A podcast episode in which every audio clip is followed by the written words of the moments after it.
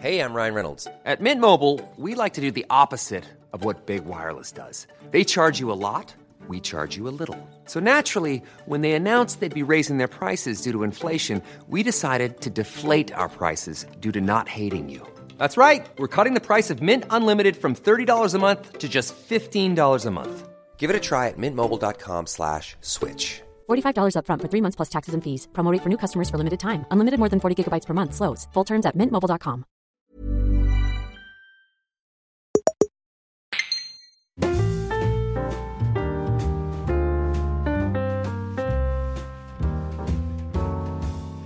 Hola, ¿qué tal amigos? Bienvenidos una semana más a En Crisis, un podcast donde Pedro Ample y un servidor, Xavi Robles, hablamos de un poco todo al final, la vida desde la perspectiva de dos emprendedores creativos que se dieron cuenta hace tiempo que aquí se viene a pasar una crisis tras otra y con buena cara. Pedro, ¿qué tal? Buenas tardes, noches, mañanas, ¿cómo estás? ¿Qué tal? Hola a todos y a todas, ¿cómo estáis? Yo estoy resplandeciente hoy. ¿Por qué? ¿Has visto la película de Super Mario? Sí, no solo por eso también, porque hace, bueno, hace un par de semanas dije que estaba un poco down por el tema futbolístico, ya que el Madrid había perdido contra el Barça. ¿Te acuerdas? ¿Te acuerdas de aquello? Sí, pero tampoco te lo comenté mucho, no Ya. hice sangre sobre esto. No, al revés, no, estuviste muy bien. Y bueno, pues lo dije entonces, ¿no? Que la alegría va por, por barrios, por épocas, y ahora pues me toca a mí estar contento. Y a ti muy triste. Pues es la vida, es así. Muy bien, Pedro, fenomenal. ¿Estás contento? Mucho. Perfecto. Pues te quería estoy. preguntar que esta semana, aparte de ver la peli de Super Mario, que ahora hablaremos de la película, eh, te quería preguntar si has hecho algo destacable que te guste, que te gustaría compartir con la audiencia. Pues ahora mismo no se me ocurre, Xavi, amigo mío. De Hombre, algo habrás hecho, habrás ido a la oficina, habrás hecho cosas. He ido a la oficina, sí, he ido a ver Super Mario. He empezado una serie que tiene buena pinta. No sé si no hemos hablado de ella. Se llama Beef, eh, Bronca, eh, de Lee Sung Jin, que es eh, de A24. Está en Netflix. Y solo he visto 15 minutos, pero me parece que me promete bastante. No sé si sabes de qué serie hablo. Está, tiene buena Sí, pinta. la, la he visto en Netflix y, y la quería ver. Sí, sí. Pues es, es buen plan para estos días ahora de Semana Santa. Hoy tendremos un programa un, poquito más cortito porque estamos así medio de vacaciones y yo estoy medio enfermo, Pedro. Sí, se te nota, te iba a decir, ¿qué, qué te ha pasado? ¿Te has enfriado? ¿Has Sí, estado enfriado, en el sí. monte? No, es simplemente pues un virus de estos, un resfriado que, que me deja la voz un poco ronca y, y hace que duerma peor. Ay, hombre. Bueno, pues que te mejores, ¿eh? Gracias, Pedro. Bueno, ¿y tú qué tal? ¿Qué, qué has hecho esta semana? Pues mira, esta semana he trabajado un poco en Dux. eh, hemos avanzado bastantes cosas con Splendid y el proyecto que hay detrás, que tengo muchas ganas de compartirlo con la audiencia y, y contaros eh, de qué va todo esto. Pero sobre todo, sobre todo, he tenido un gran breakthrough, un avance, un, un, pues, un logro con lo de que os comenté hace poco de que eh, quiero hacer una película. Y Chan. Sí, sí. Víctor Manuel Martínez, también conocido como Chico Nuclear o Detective Google, que tiene un podcast maravilloso en Splendid que os recomiendo que escuchéis. Lo estamos escribiendo entre ambos. Y el otro día eh, planteó una idea que hemos ya comprado los dos. Y a partir de aquí, pues estamos en un proceso de ir evolucionando este concepto básico, que yo te conté, Pedro, no voy a contarlo a la audiencia porque No debes. todavía no. La audiencia lo, lo va a tener que ver en un, En un cine, en un ¿no? base, en un cine, efectivamente, o en Netflix o donde sea. Pero te tengo que decir, y este es uno de los temas de los que quería hablar hoy. O sea que el hecho de que me planteé hacer una peli eh, puede sonar a coña, pero pocas veces, o sea, pocas veces he ido más en serio con algo, ¿eh? O sea, esa peli se, estoy convencido que se va a hacer. Grande, claro que sí. Si no, ¿para qué empiezas, no? Si piensas que no... Es que no lo harías. Nadie habría hecho nunca una película si pensase que no se iba a hacer. No, pero que me ha hablado bastante gente, en plan, con amigos que escuchan el podcast y tal, y se piensan que es, que es coña. Entonces, eh, hemos hablado muchas veces en este podcast sobre el, las skills así como más amplias y el atreverse a hacer un poco de todo. Y puede parecer un poco atrevido, ¿no? El venir de un sector muy específico como es el mío y de repente querer hacer una película, escribir un guion y luego dirigirla. Pero... y producirla incluso.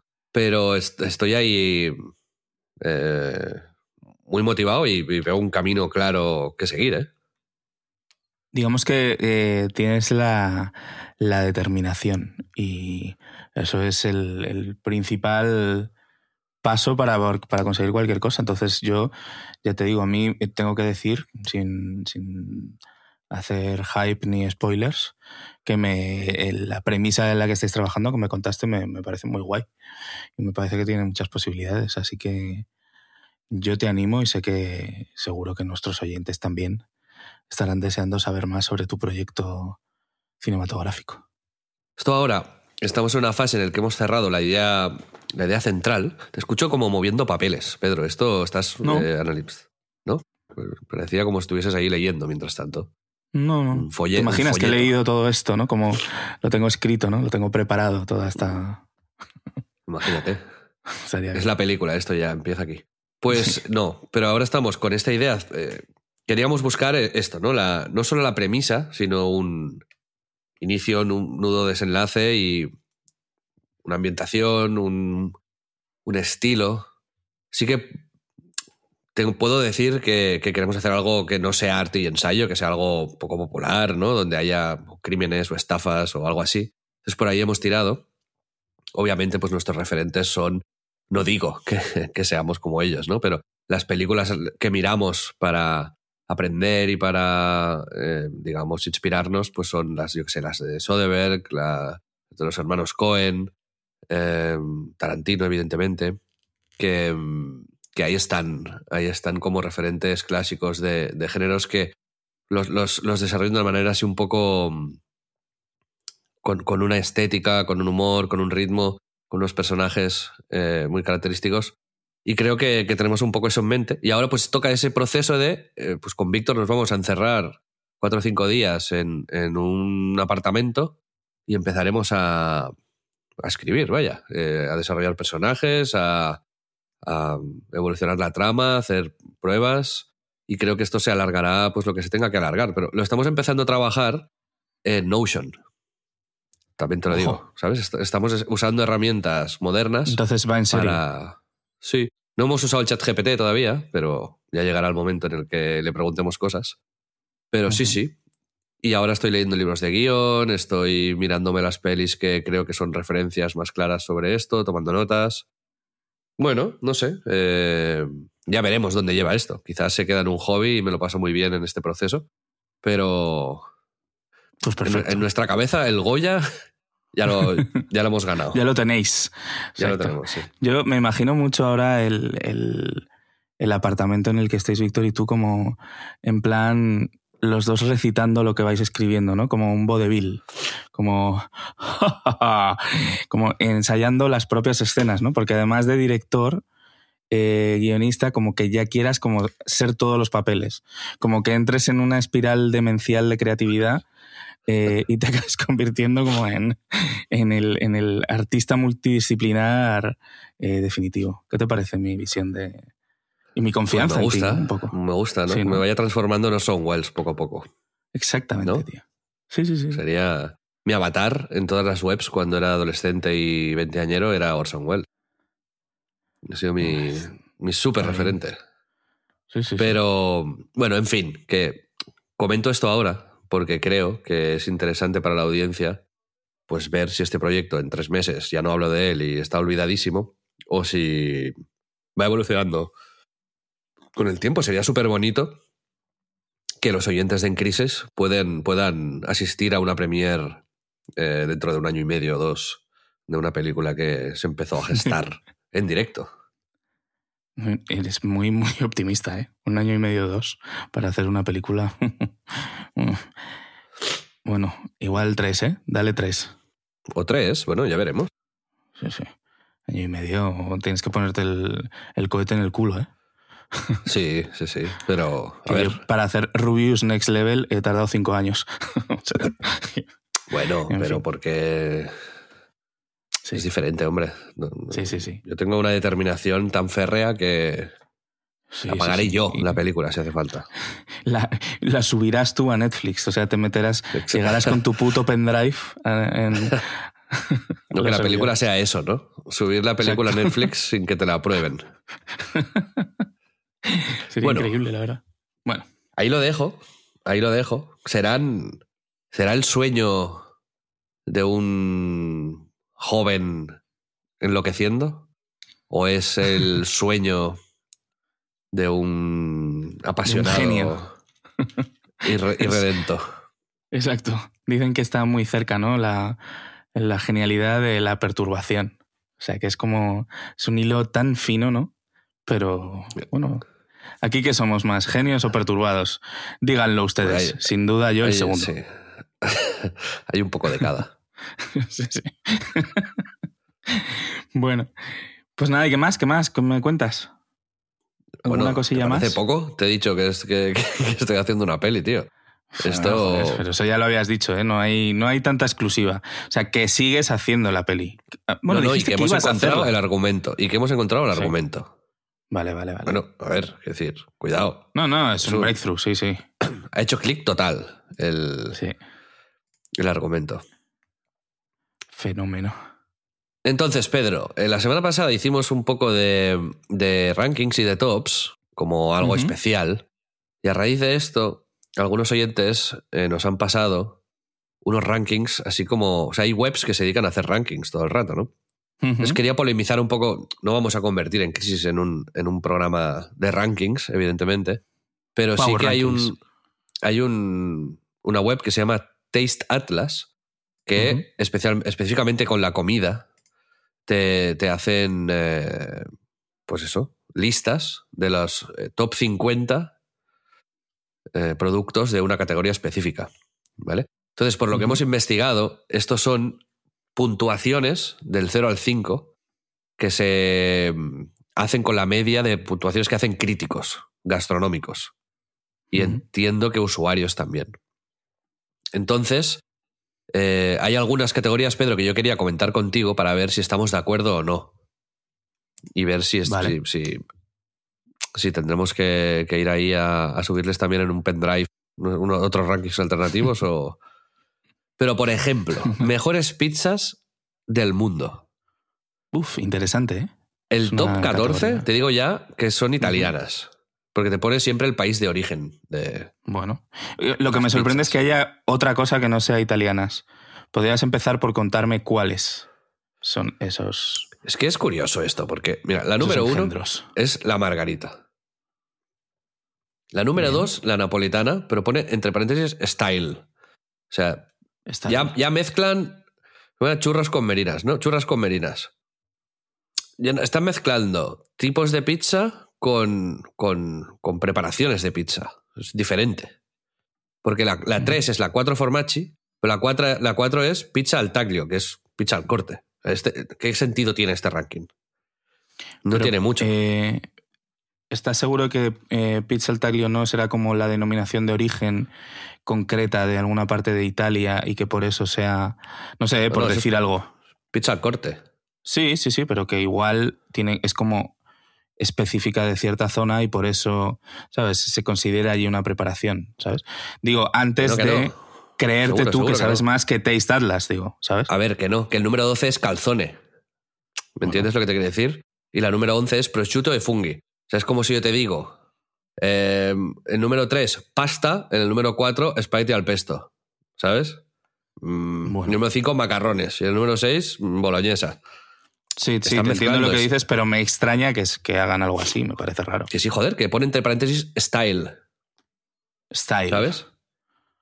Entonces aquí ya pierden un poco de credibilidad. Entonces a mí me interesaba dejarlos ya en evidencia.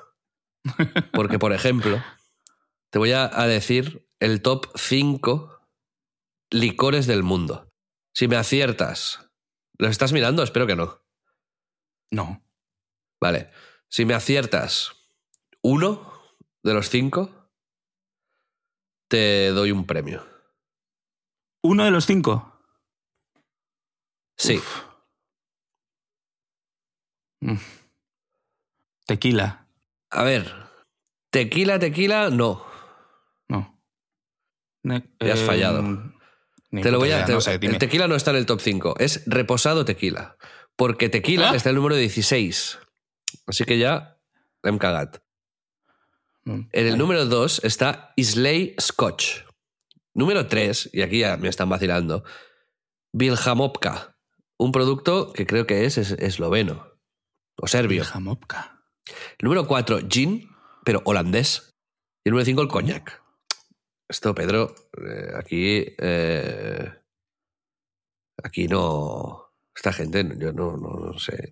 Tendríamos, yo, ¿El mi coñac? propuesta es que tendríamos que hacer un, un- El coñac es el número 5, ¿sabes? Y el whisky está en. en- en- en- venga, hombre, que no, que no. Sí, pero vamos a ver, dentro de los 50, ¿cuántos whiskies hay? Por Pues hay ejemplo. varios. Vale. ¿Y Pero el whisky. dónde está el escocés el con respecto al el- japonés? El, whisky escocés está el 26. Vale. Y, el, japonés segundo? es el 30. ¿Y el segundo que era escocés? No. Eh, Islay. Scotch. Sí, es, es whisky escocés, pero específicamente el Islay. Bueno. Quiero decir, eh, no me parece tan loco.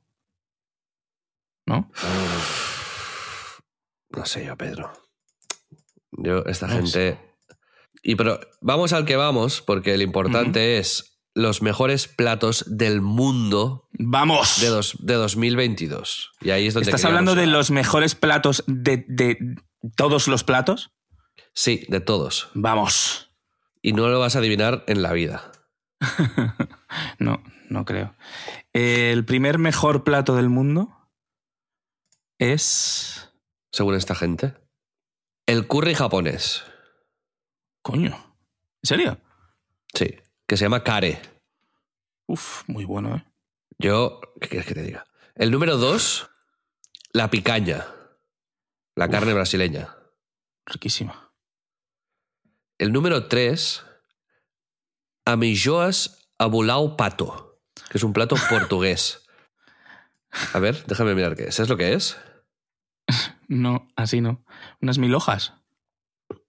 Es almejas, almejas, Almejas. básicamente. Unas mil hojas, sí. es un plato típico de la cocina portuguesa, popular en la, en la región de Extremadura. Cuidado. Una, una zona costera famosa por sus productos de mar de calidad.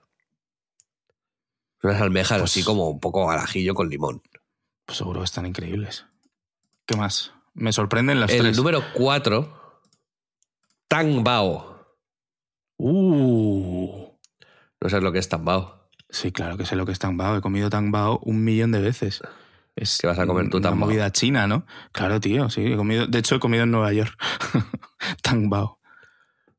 Es, es Pero como son- la típica... Los baos estos de... Como sopa, ¿no? Sí, se- como sería como, sí, como un, subdumplings, sha- ¿no? un, un Shalom Bao, ¿no? Los conocemos aquí muchas veces. Sí. Sí, sí. Eh, que es un, un dumpling que tiene como sopita dentro. Y lo tienes que pinchar, beberte la sopita. Sí, Me super turbo flipa esa mierda. sí, está bueno. Soy adicto. Pero, ¿cuarta mejor comida del mundo? Uf, Es que, a ver, la clave es para quién, pero yo podría considerar que es un top 10 comidas del mundo. Y el quinto son las guiozas. Bueno, ¿y tú no pondrías las guiozas en el top 10? Es que es muy complicado hacer un top. es muy complicado porque al final tiene que ver algo también con lo personal, pero yo entiendo la, que el criterio tendrá mucho que ver con la unicidad o con la, eh, la perfección de que sepa siempre muy bien, ¿sabes? Como de que no, no haya mucha variedad eh, entre cómo lo prepara uno y otro para que siempre esté bueno. ¿Sabes? Y las guiozas están un poco ahí. Es muy difícil comerte unas guiozas que están malas. Aquí, en todo caso, soy el guotie, que es la, como la guioza china. Porque las Sí. guiozas, guiozas están en el 47. Ah, sí. Sí. Bueno, Entonces, el primer plato español de la lista en el, está en el número 13. Y es las gambas al ajillo. muy bien. Y el segundo plato español, que está el número 27, son las gambas a la plancha. Es que las gambas, tío, son Jesucristo. A estos del Taste Atlas les gustan las gambas. ¿eh? Sí, sí, sí. Sí, sí. ¿A quién no? bueno, no sé. eh. Pedro- Bueno, Taste Atlas. Taste Atlas. Y por último, Best Cuisines Sí. in the World. El top Ujú. 5, según ellos, son la número 1, Italia. Puedo Ahí. estar de acuerdo. Sí. Número 2, muy polémico, Grecia. para nada. Antes que España. Es que España está en el número 3. Número 4, Mm. Japón.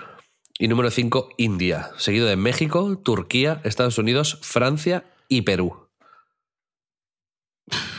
Polémico, ¿eh? Polémico lo de Grecia. Muy, muy O sea, polémico. La comida griega es ultra, ultra rica en, en mogollón de platos y de cosas muy sabrosas, ¿eh?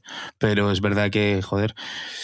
Y luego Japón, México, ahí India, hay como. Yo creo que ahí va un poco sobre gustos. Pero quizás por, por variedad y tal, sí que estoy de acuerdo en que la, la mejor comida es la, la mediterránea.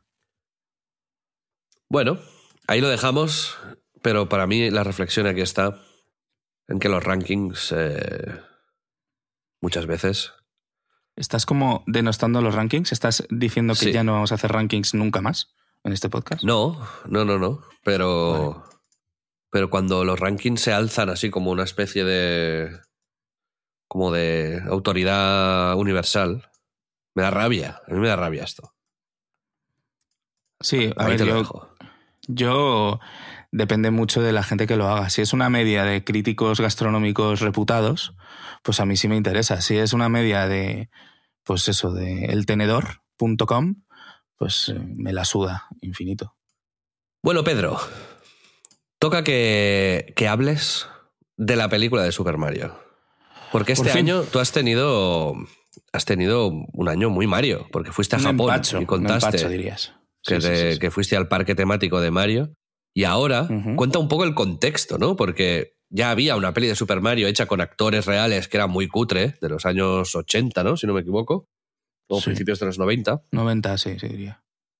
Y ahora han hecho una película en 3D súper bien hecha. Y Nintendo no es, curiosamente, muy de licenciar sus, sus productos y sus personajes para hacer cine. De hecho, mm, es, es- es curioso esto, ¿no? Sí. Bueno, realmente no es, no es una licencia como tal, pero es una de las... A ver, yo tengo muchas eh, reflexiones y subreflexiones alrededor de esta mierda. Y justo una de ellas es con, con esto, ¿no? Con los socios que te, que te pones en el, en el camino, ¿no? Y efectivamente Nintendo eh, es una empresa que, como todos sabéis, hace videojuegos y, coño, hacen mucha animación para sus juegos, ¿sabes? O sea, tienen los mejores artistas 3D. O sea que, quiero decir que Nintendo podría, con su experiencia, haber intentado ir por su lado a hacer animación, que no es como meterse en el negocio de las mayonesas, ¿sabes?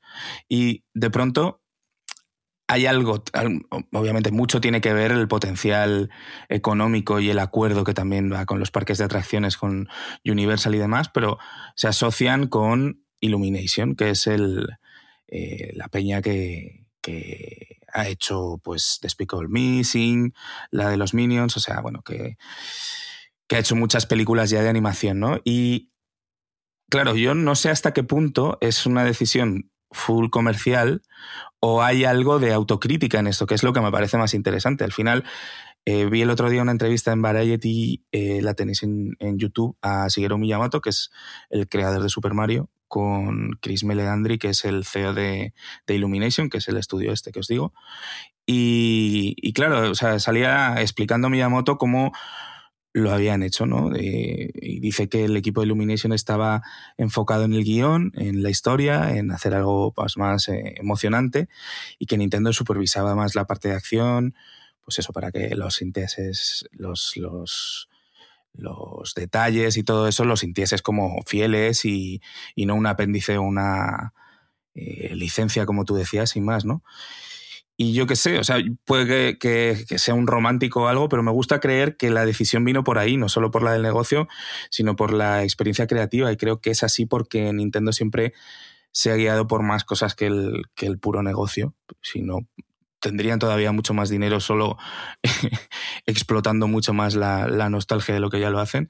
Pero el guion hay cositas, hay una acidez. Quería, sí. quería llegar yo ahí un poco, mm. ¿no? Antes de pasar a, explicar un poco más la peli, ¿no? Que hemos hablado tú y yo en un tema de negocios, mm, unrelated, pero que tiene mucho que ver, ¿no? El cómo el contenerse, ¿no? El no hacer muchas cosas y el centrarse en hacer una, pero hacerla muy bien, pues en el caso de Nintendo ha funcionado, ¿no? Y que podrían haber hecho 40 películas al año, pero posiblemente la, franquicia Mario se hubiese desgastado a unos niveles eh, que a la larga son malas para el negocio, ¿no? Entonces, el diversificar, el hacer mucho y el, em, bueno, em, hacer de todo, pero no hacer nada especialmente bien, ¿no? Nintendo ha preferido posicionarse como una empresa que hace videojuegos, que hace los mejores videojuegos y películas, pues no hace. Entonces, cuando hacen una, sabes que va a ser una muy buena película, porque de repente están haciendo una película. Y eso es raro, ¿no? ¿no? No como otras grandes franquicias del mundo del videojuego, que ya vemos dónde están ahora la mayoría. Totalmente, sí, sí, me parece una muy buena reflexión. Yo creo que el, el, punto este de Nintendo de no, no meterse de cabeza en, en cualquier cosa es muy guay y, lo que te digo, el saber dar un paso a un lado para que tu socio pueda hacer lo que mejor sabe, ¿no? O sea, aunque tú también sepas y participes juntos, pero coño, dando espacio, no sé. Yo creo que ha sido la clave de que esto sea potencialmente al final el, el MCU, el, el, universo cinematográfico de Marvel, pero de Nintendo, y precisamente porque ya han pasado 40 años, porque ya el producto está maduro y no está basado en, en lo que era en origen, ¿no? Que que es otra de las cosas que me parecen más interesantes de, todo este, este curro, que es el, de que está adaptando eh, pues probablemente el videojuego por antonomasia y que no puede ser eh, quizás algo más difícil de adaptar a, una película tradicional con un argumento, ¿no? y, bueno, yo creo que eso es el, haber, el haber dicho, mira, la tenemos que hacer porque creo que ya el, mercado está maduro, el personaje, todo el mundo lo adora, etcétera, y hacerlo de tal manera en la que haya un equilibrio entre lo que la gente espera, lo que, por lo que conoce y lo que ama a Super Mario y a los videojuegos, y una historia que sea entretenida y que pueda atraer a nuevas audiencias, eso me parece que está muy bien conseguido, la verdad. ¿Y la peli funciona entonces? Pues sí, sí, sí. O sea, yo es, un poco eso, ¿no? O sea, yo creo que en, nuestra generación, cuando descubrimos Super Mario, y yo creo que el momento estaba, estaba como construyendo esta leyenda, ¿no? Es, es, pues eso, es un juego como casi todos los juegos que no andaba demasiado en, la historia. Y, y, Miyamoto, de hecho, ha contado muchas veces que le puso bigote para no hacer una boca. Eh, pues, puesto que con cuatro píxeles las bocas, pues como no quedaban bien o lo mismo que el pelo, que le puso una gorra para no dibujar pelo. O sea, joder, se llama Mario porque los motos de almacén de Nintendo de Washington pensaron que el personaje se parecía al dueño del, almacén en el que trabajaban. O sea, que literalmente es. Ahora se estudia diseño de personajes y cada puta ardilla de Pixar tiene eh, traumas, motivaciones, personalidad y, y una familia a la que alimentar. Y Mario se llama Mario por, la coña de los mozos de almacén, ¿sabes? Entonces es, yo qué sé, es, nació de muchas coincidencias y como un puzzle con las piezas que Miyamoto tenía disponibles y eso me, me fascina, ¿no? Que al final uno de los personajes más queridos y conocidos del mundo sea como la ropa vieja, ¿no? Del cocido, como hecha con retales, ¿no? Y luego, claro, después ya se ha construido un mundo, digamos, lógico y coherente con personajes y enemigos de puta madre y un auténtico universo propio y, de tanto pues eso, revisarse con juegos nuevos a lo largo de los años, ha terminado ya siendo icónico. Pero en su fundación, que al final es lo que busca la peli, que es fundar la franquicia para, el cine, eh, su fundación es, eres este, salta, coge cosas, mata bichos y salva a la princesa, ¿no?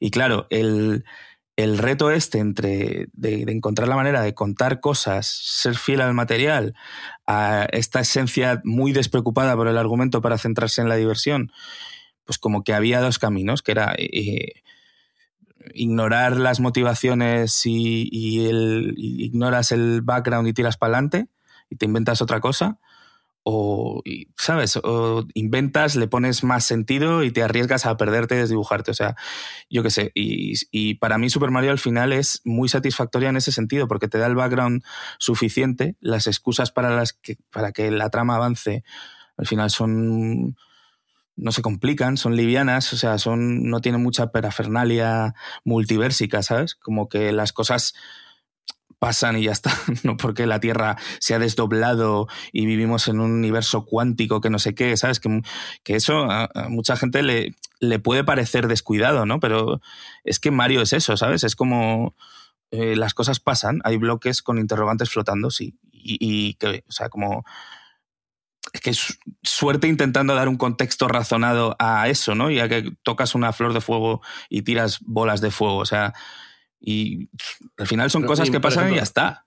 Pero tengo dudas ahí porque el universo sí que está claro y es muy icónico, pero hay otras cosas que, que al trasladarse a una película no, no, son tan evidentes, como por ejemplo el humor. Exacto. Porque Mario no, no, es un, no es un juego que sea conocido por el humor que tiene, al contrario, es más bien simple. Y, y en una película, en cambio, eh, es uno de los grandes motores y entiendo que una de, de animación todavía más, ¿no? ¿Funciona bien? ¿Cómo, ¿Qué tipo de humor usan? Pues eh, funciona sorprendentemente bien y de una manera, en muchos casos, yo te diría que eh, incluso eh, como demasiada, demasiado arriesgada. O sea, como es, es, lo que te decía, que me parece que puede ser un, una de las razones precisamente por las que, las que creo que de verdad les han dejado hacer a Illumination, porque los chistes de verdad que hay una acidez y hay ciertos personajes que actúan de una forma. Coño, Mario eh, era como inviable que le viésemos darle un beso a mm, eh, Peach a Mario eh, al final de un juego, ¿sabes? Era como, ¿a dónde vas? Y aquí es como, pues hay. Hay. Pues es un humor muy americano y muy occidental, te diría. Y eso.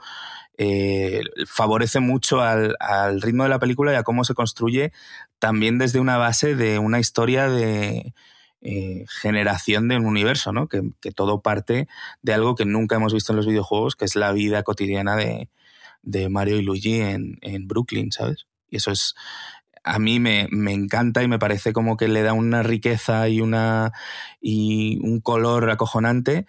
Pero claro, si eres, si te quieres quedar con lo que pasa en los videojuegos, eh, pues a lo mejor te choca, ¿no?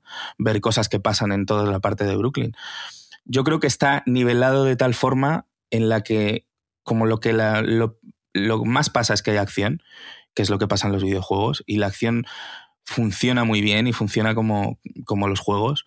Eh, todo lo demás lo que hace es como es un extra y es un plus para, para llevarte y a mí me parece mega, no sé, mega satisfactoria, la verdad. Yo ya te digo que, no sé, o sea, es un 10 de 10. O sea, yo creo, trato en pon, siempre de ponerme en la piel de los que hacen adaptaciones, ¿no? Y, y, en este caso, a mí me pasa que ya de niño, o sea, no, no soy imparcial, porque ya de niño me imaginaba y dibujaba historietas de Mario, ¿no? Y me imaginaba qué pasaría en su puta movida.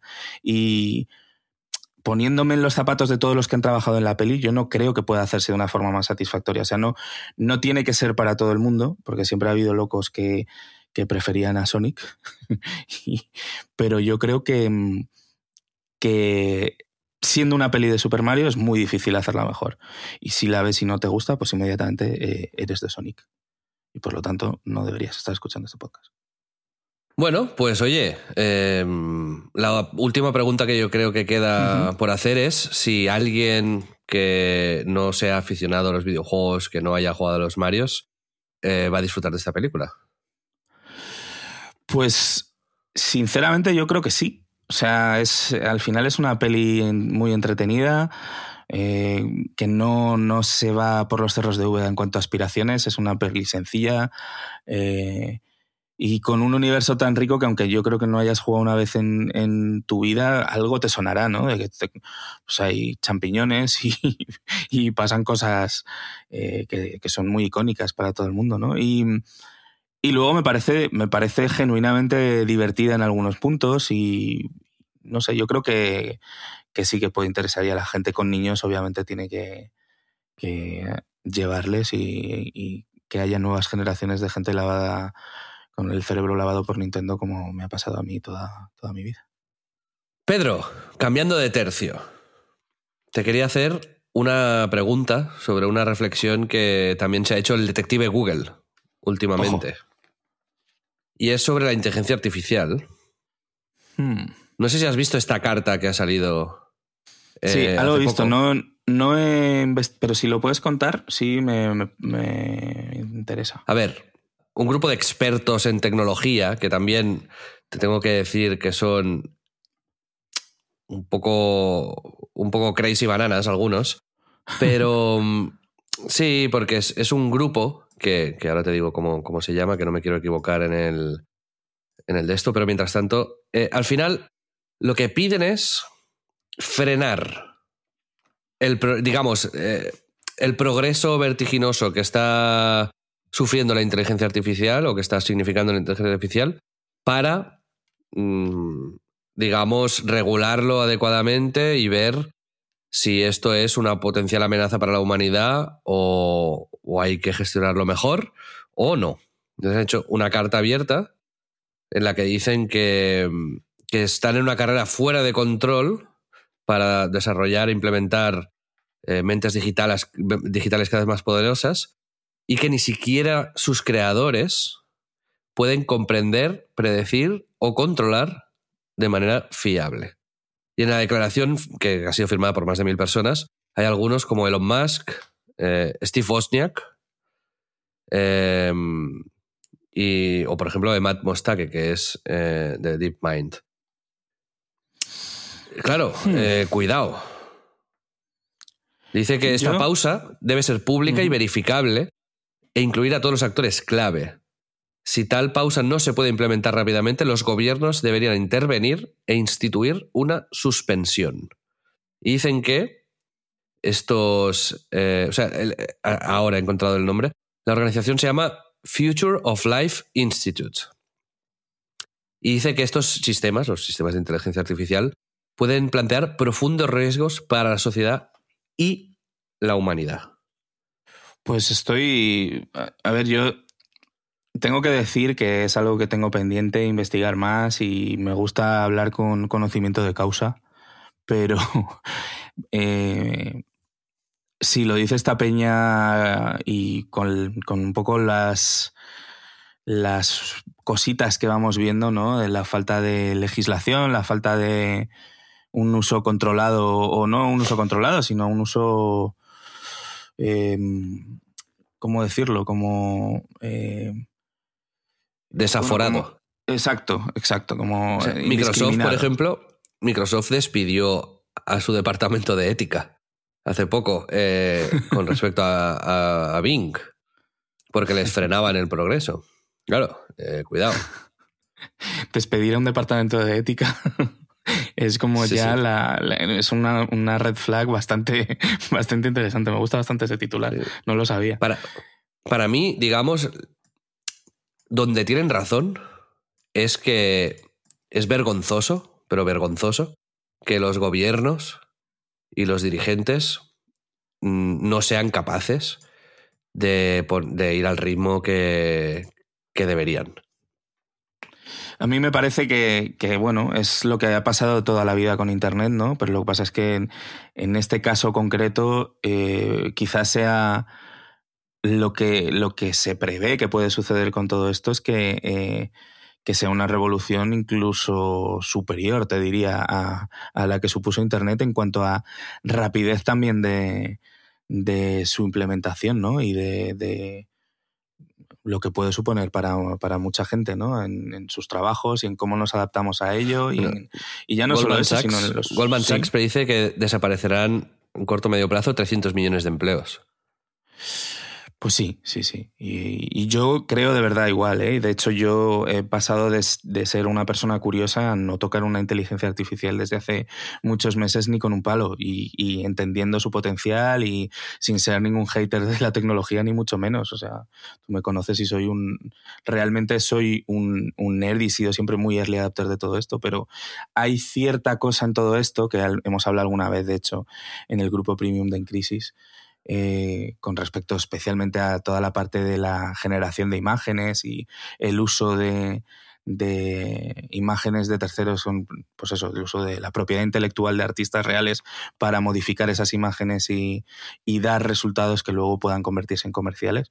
Hay como ciertos pues eso, ciertas pautas morales que a mí me, me cuesta ver o me, por lo menos me cuesta eh, de una manera absolutamente despegada eh, glorificar. O sea, yo no puedo coger y decir, la inteligencia artificial va a cambiar el mundo y el mundo va a ser mejor. No, no lo tengo claro, no, no tengo suficientes argumentos para decir que eso. No, no quiero tampoco convertirme en una persona que, que, cierre las puertas a lo que pueda suponer, porque creo que habrá mil y un casos en donde sea, eh, quizás salve, yo qué sé, eh, el cáncer, por decir algo, ¿sabes? Pero hay otras cuestiones y específicamente las que tienen que ver con la parte más de la humanística y la creativa, que además es quizás la que más me, toca, que me preocupan me preocupan muchísimo, muchísimo. Y, creo que esta llamada a la atención de gente que no está metido precisamente en el mundo de las humanidades es, como para, para, joder, escucharlo un poco, por lo menos. A ver, lo comentaba Víctor en Detective Google, que esta carta también se puede leer desde un punto de vista eh, muy interesado, que es que muchos de los firmantes pertenecen a empresas que no han sabido subirse al carro de la inteligencia artificial a tiempo y que digamos que están viendo cómo sus grandes negocios se pueden ir al traste porque se están quedando atrás. Y entonces es una mm. manera de frenar a la competencia y, y ganar tiempo para ellos luego recuperar el terreno perdido, de alguna manera. Entonces, esto puede ser uno de los motivos, pero, pero me parece curioso que yo no, no recuerdo eh, es una propuesta similar al parón, ¿sabes? El decir, ostras, no. Eh, vamos a parar seis meses. ¿Sabes? Es, un poco, vamos a ir al, confinamiento sí, sí, sí, sí. Eh, con la inteligencia artificial, ¿no? La vamos a encerrar un momentito, vamos a, a reflexionar sobre ello y, y, vamos a tomarnos con calma los siguientes pasos que se tienen que dar por, ahí, ¿no? Entonces, evidentemente hay infinitas variables que controlar. Hay eh, las sociales, ¿no? La, pérdida de trabajos, como si, si la destrucción de empleo avanza exponencialmente y no hay un plan de acción para recolocar o ayudar o reconvertir o bueno, lo que sea a, todos, a toda esta gente válida que se ha formado, que ha, digamos, vivido la vida siguiendo las reglas, pero que de repente una tecnología de manera masiva, o sea, hay cambios tecnológicos y hay cambios que, que, transforman la sociedad y esto es evidente y todo el mundo siempre se ha adaptado a ello, ¿no? Pero no sé si hay un cambio tan, tan heavy a nivel social como el que va a suponer esto. Entonces, no. tiene que haber un plan a nivel político y a nivel social para, para adaptar la, sociedad básicamente a, esto. ¿no? Luego también hay, como decías, eh, muchas dudas éticas eh, por temas de copyright, por temas de deepfakes, por cómo vamos a consumir la información en el corto y medio plazo, por la desinformación, las implicaciones políticas que tiene todo esto, eh, las implicaciones legales que tiene todo esto, ¿no? Es decir, si una IA genera información falsa y eso altera, por ejemplo, votaciones importantes, ¿quién es responsable de esto? En realidad, ¿no? Eh, responsabilidad incluso eh, social, en el sentido de, el otro día leía que un chaval, creo que belga, se suicidó después de estar hablando durante tres semanas con una IA que, era como una modificación de un chat GPT que básicamente le, decía, mátate, porque ya no vas a ningún lado. Y el tipo se mató, ¿sabes? Entonces, vale, ahí también hay otras implicaciones muy heavy, ¿no? Hay implicaciones también a nivel de desarrollo de la infancia. Es decir, cómo afecta esto al aprendizaje, cómo afecta esto a las relaciones interpersonales. ¿Cómo afecta esto a. No sé, a, infinitas cosas en realidad, ¿no? Entonces, sí, que estoy, estoy de acuerdo en que, en que un parón quizás no es algo descabellado, pero claro, ¿quién lidera ese parón? o sea, tiene que ser por ley, tiene que ser algo universal. Los políticos de ahora están preparados para, para gestionar todo esto. eh, ostras, estamos ante una disyuntiva importante, ¿eh? Sí, inédita, inédita. Es verdad que como que ante grandes males eh, mundiales, como, pues, como ha podido ser la pandemia y demás, como que en, en, las películas parece que siempre está como esta figura del equipo de super expertos multinacionales que se reúnen en, un, en la base secreta, ¿sabes? Y que son los que dirimen esta movida. Y todos sabemos que al final esto existe y siempre han sido los poderosos y, bueno, pues eso, sin teorías de la conspiración ni nada de eso, pero la trilateral y los Illuminati y toda esta movida, ¿no? Y, y al final es, es algo que quizás haya que establecer, o sea, que haya que, que, tener un comité ético mundial o no sé, estoy diciendo cosas muy, muy locas, pero creo que ante, ante un reto como el que se nos pone por delante, que además no será porque no lo hemos vivido en la ficción y, hemos teorizado ya eh, en la ciencia ficción tanto, bueno, el otro día hablábamos de 2001, ¿no? Es una película del 68 que tiene ahí a, una inteligencia artificial que, que, bueno, que es, es, para darla de comer aparte. Y creo que, que al final es una es algo que tenemos que valorar de una forma extraordinaria, porque es algo muy extraordinario. Para mí es como si hubiésemos pasado de descubrir el fuego a, a echar rayos láser por los ojos. O sea, es, creo que es un avance es, un avance muy, muy acojonante. Y no, no conocía el, el, caso de este chico que decías que se ha, que se ha suicidado, pero claro, es también porque eh, llevo varios eh, capítulos sin escuchar Detective Google, pido perdón desde aquí a, a nuestro querido. No, no, eso, no, no, lo decía Víctor, ¿eh? Esto ah, vale, vale, vale. Pues lo tiene que decir pronto. Pero te has, te has eh, destapado. Exacto, sí, sí, me he destapado. Y lo que, lo que decía es que, eh, que creo que, que ahí está la parte además más jodida, que es puede tener el mayor conocimiento del mundo y quizás en las instrucciones que le estaba dando a la persona estaba poniendo toda la lógica del mundo diciéndole no tienes salida, ¿sabes? O sea, ahí, pero claro, ¿dónde está la moralidad? ¿Dónde está la esperanza? ¿Dónde está todo lo que es la empatía humana? Pues eso, eh, las, las inteligencias artificiales pueden aprenderlo, pero pueden y deben, porque ahí también es, la moral va en las dos direcciones, pueden y deben eh, estar como limitadas, ¿sabes? O sea, a no decirnos la verdad para no, no hacernos tirarnos por un puente. ¿sabes? Hombre, a ver, no lo plantearé así porque tampoco es la verdad. Pero el, a mí lo que me parece, por ejemplo, inevitable es que la inteligencia artificial se implemente en nuestras vidas eh, de manera muy profunda, ¿no? Es decir, que tengamos una IA en el teléfono que uh -huh. Lea los emails que recibimos, que escuche las llamadas eh, que tenemos, que traquee los pasos que hacemos y que nos conozca, que nos conozca bien y que sea algo privado, personal, hackeable y todo lo que tú quieras, ¿no?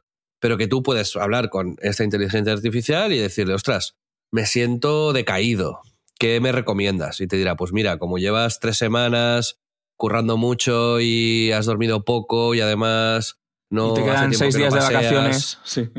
Y tal, pues, y te da alternativas en base a tu pasado, presente, futuro, ¿no? yo qué sé, te tomaste hace dos años unas pastillas de vitaminas de no sé qué que te fue muy bien y, y mira, como tus, tu tracking del Apple Watch subió y tal y tal, te recomiendo que lo vuelvas a hacer, ¿no? Pero esto al final a lo que lleva es una uniformidad de pensamiento, ¿no? Porque, porque esta IA en realidad va a tener una ética prefijada y va a tener una, eh, ya sea woke o sea de superderechas, me da igual, uh -huh. ¿no?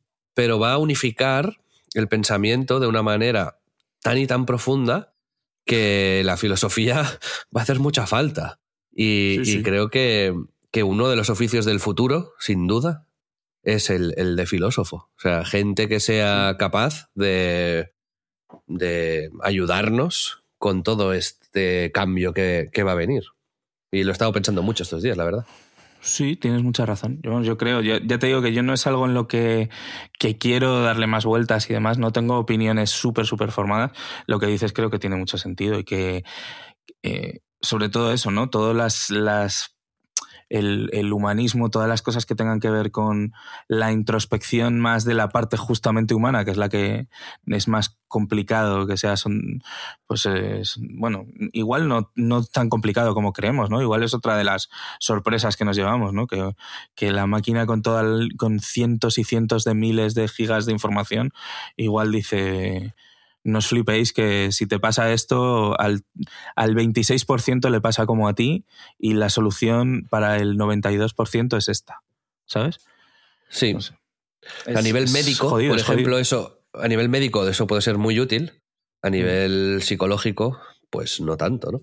Hay una serie que, que viene mucho a, a tema de, de lo que estamos hablando, que quería compartir, que no sé si has visto tú, Pedro, se llama el premio de tu vida está en Apple TV Plus. en inglés se llama The Big Door Prize. Y el, protagonista en español me parece lamentable. Sí. Me parecía un concurso, tío. Chris O'Dowd es, es el, uno de los eh, protagonistas de Los Informáticos o de Eat Crowd. Es un actor irlandés. A mí me parece muy, muy pocho. ¿Vale? O sea, no. A mí también. En general, sí. el cast el cast de la serie y la estética de la serie y el humor de la serie me parece pocho en general, pero la premisa me encanta. Y os voy a hablar del primer episodio porque tiene mucho que ver con esto que estamos hablando de la inteligencia artificial y tengo ganas de ver más sobre, sobre esto. Y voy a hacer un poquito de spoiler sobre el primer episodio, ¿vale? Tampoco me voy a, a flipar. Pero básicamente es eh, una, una, comunidad en un pueblo de Estados Unidos así perdido. El protagonista, este, el Dusty se llama, este, está casado con, con, pues, con una chica, tiene una, una hija y él es profesor y silba muy bien, ¿vale? Y la, es como muy patético él. Y la, entonces como las, la mujer, la cosa que le dice que mejor hace es silbar, ¿vale? Como si a ti lo mejor que te dicen que sabes hacer es, yo qué sé, cortarte las uñas. y, entonces él, pues bueno, ahí está, alcohol enseña, es un buen tipo en realidad. Y de repente un día aparece en el almacén, en el, un supermercado, una máquina. Una máquina que, si le echas un par de dólares, pones las manos y le pones el número de la seguridad social, esa máquina nadie sabe dónde ha salido, ¿vale?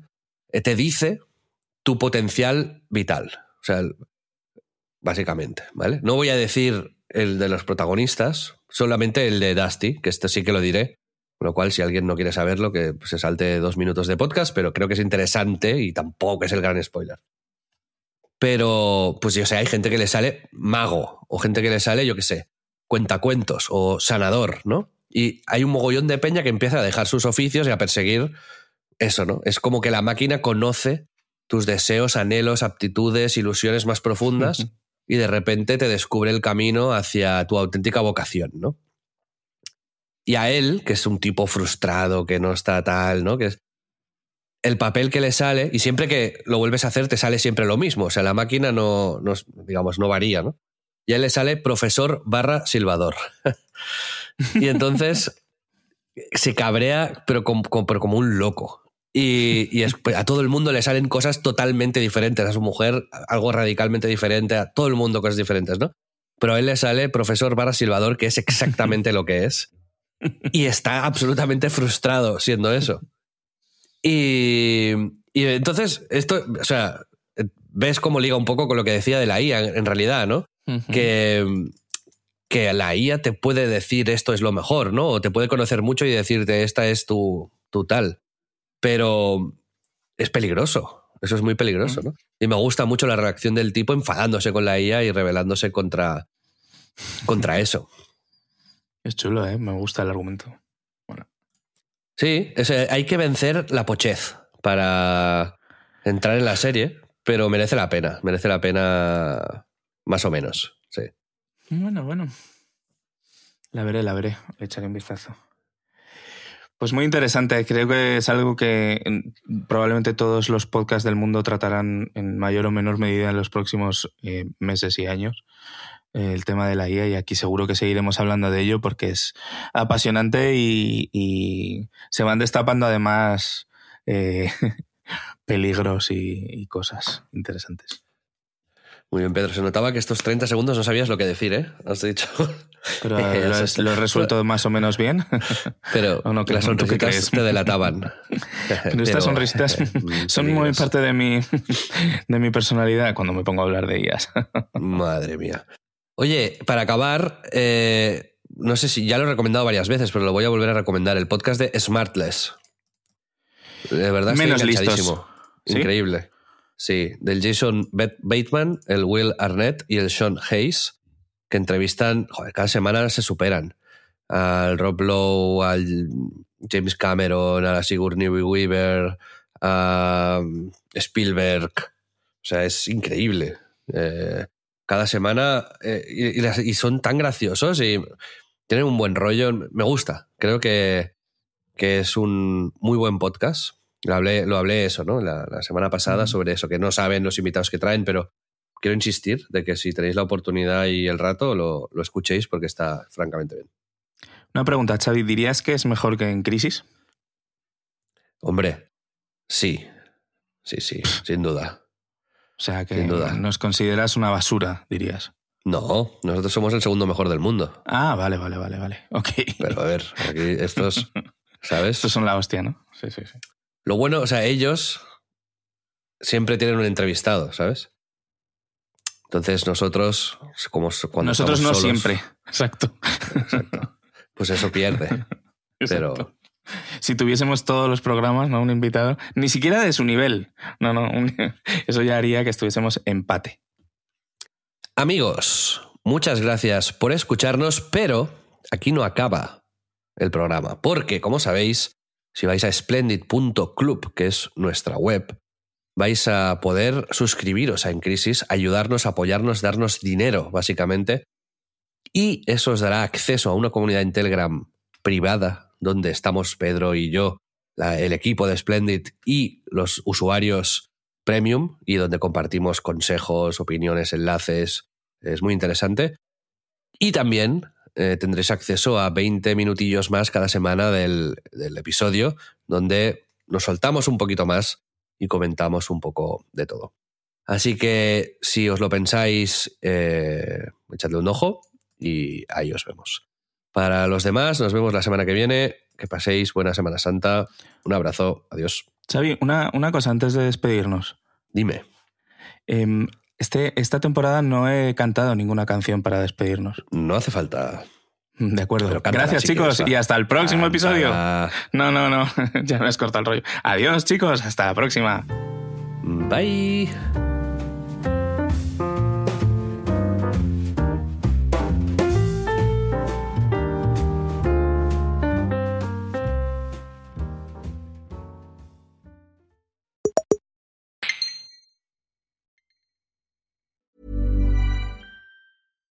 Hey Dave, Yeah, Randy. since we founded Bombus, we've always said our socks, underwear, and t shirts are super soft. Any new ideas? Maybe sublimely soft. Or disgustingly cozy? Wait, what? I got it. Bombus. Absurdly comfortable essentials for yourself And for those facing homelessness. because one purchased equals one donated. Wow, did we just write an ad?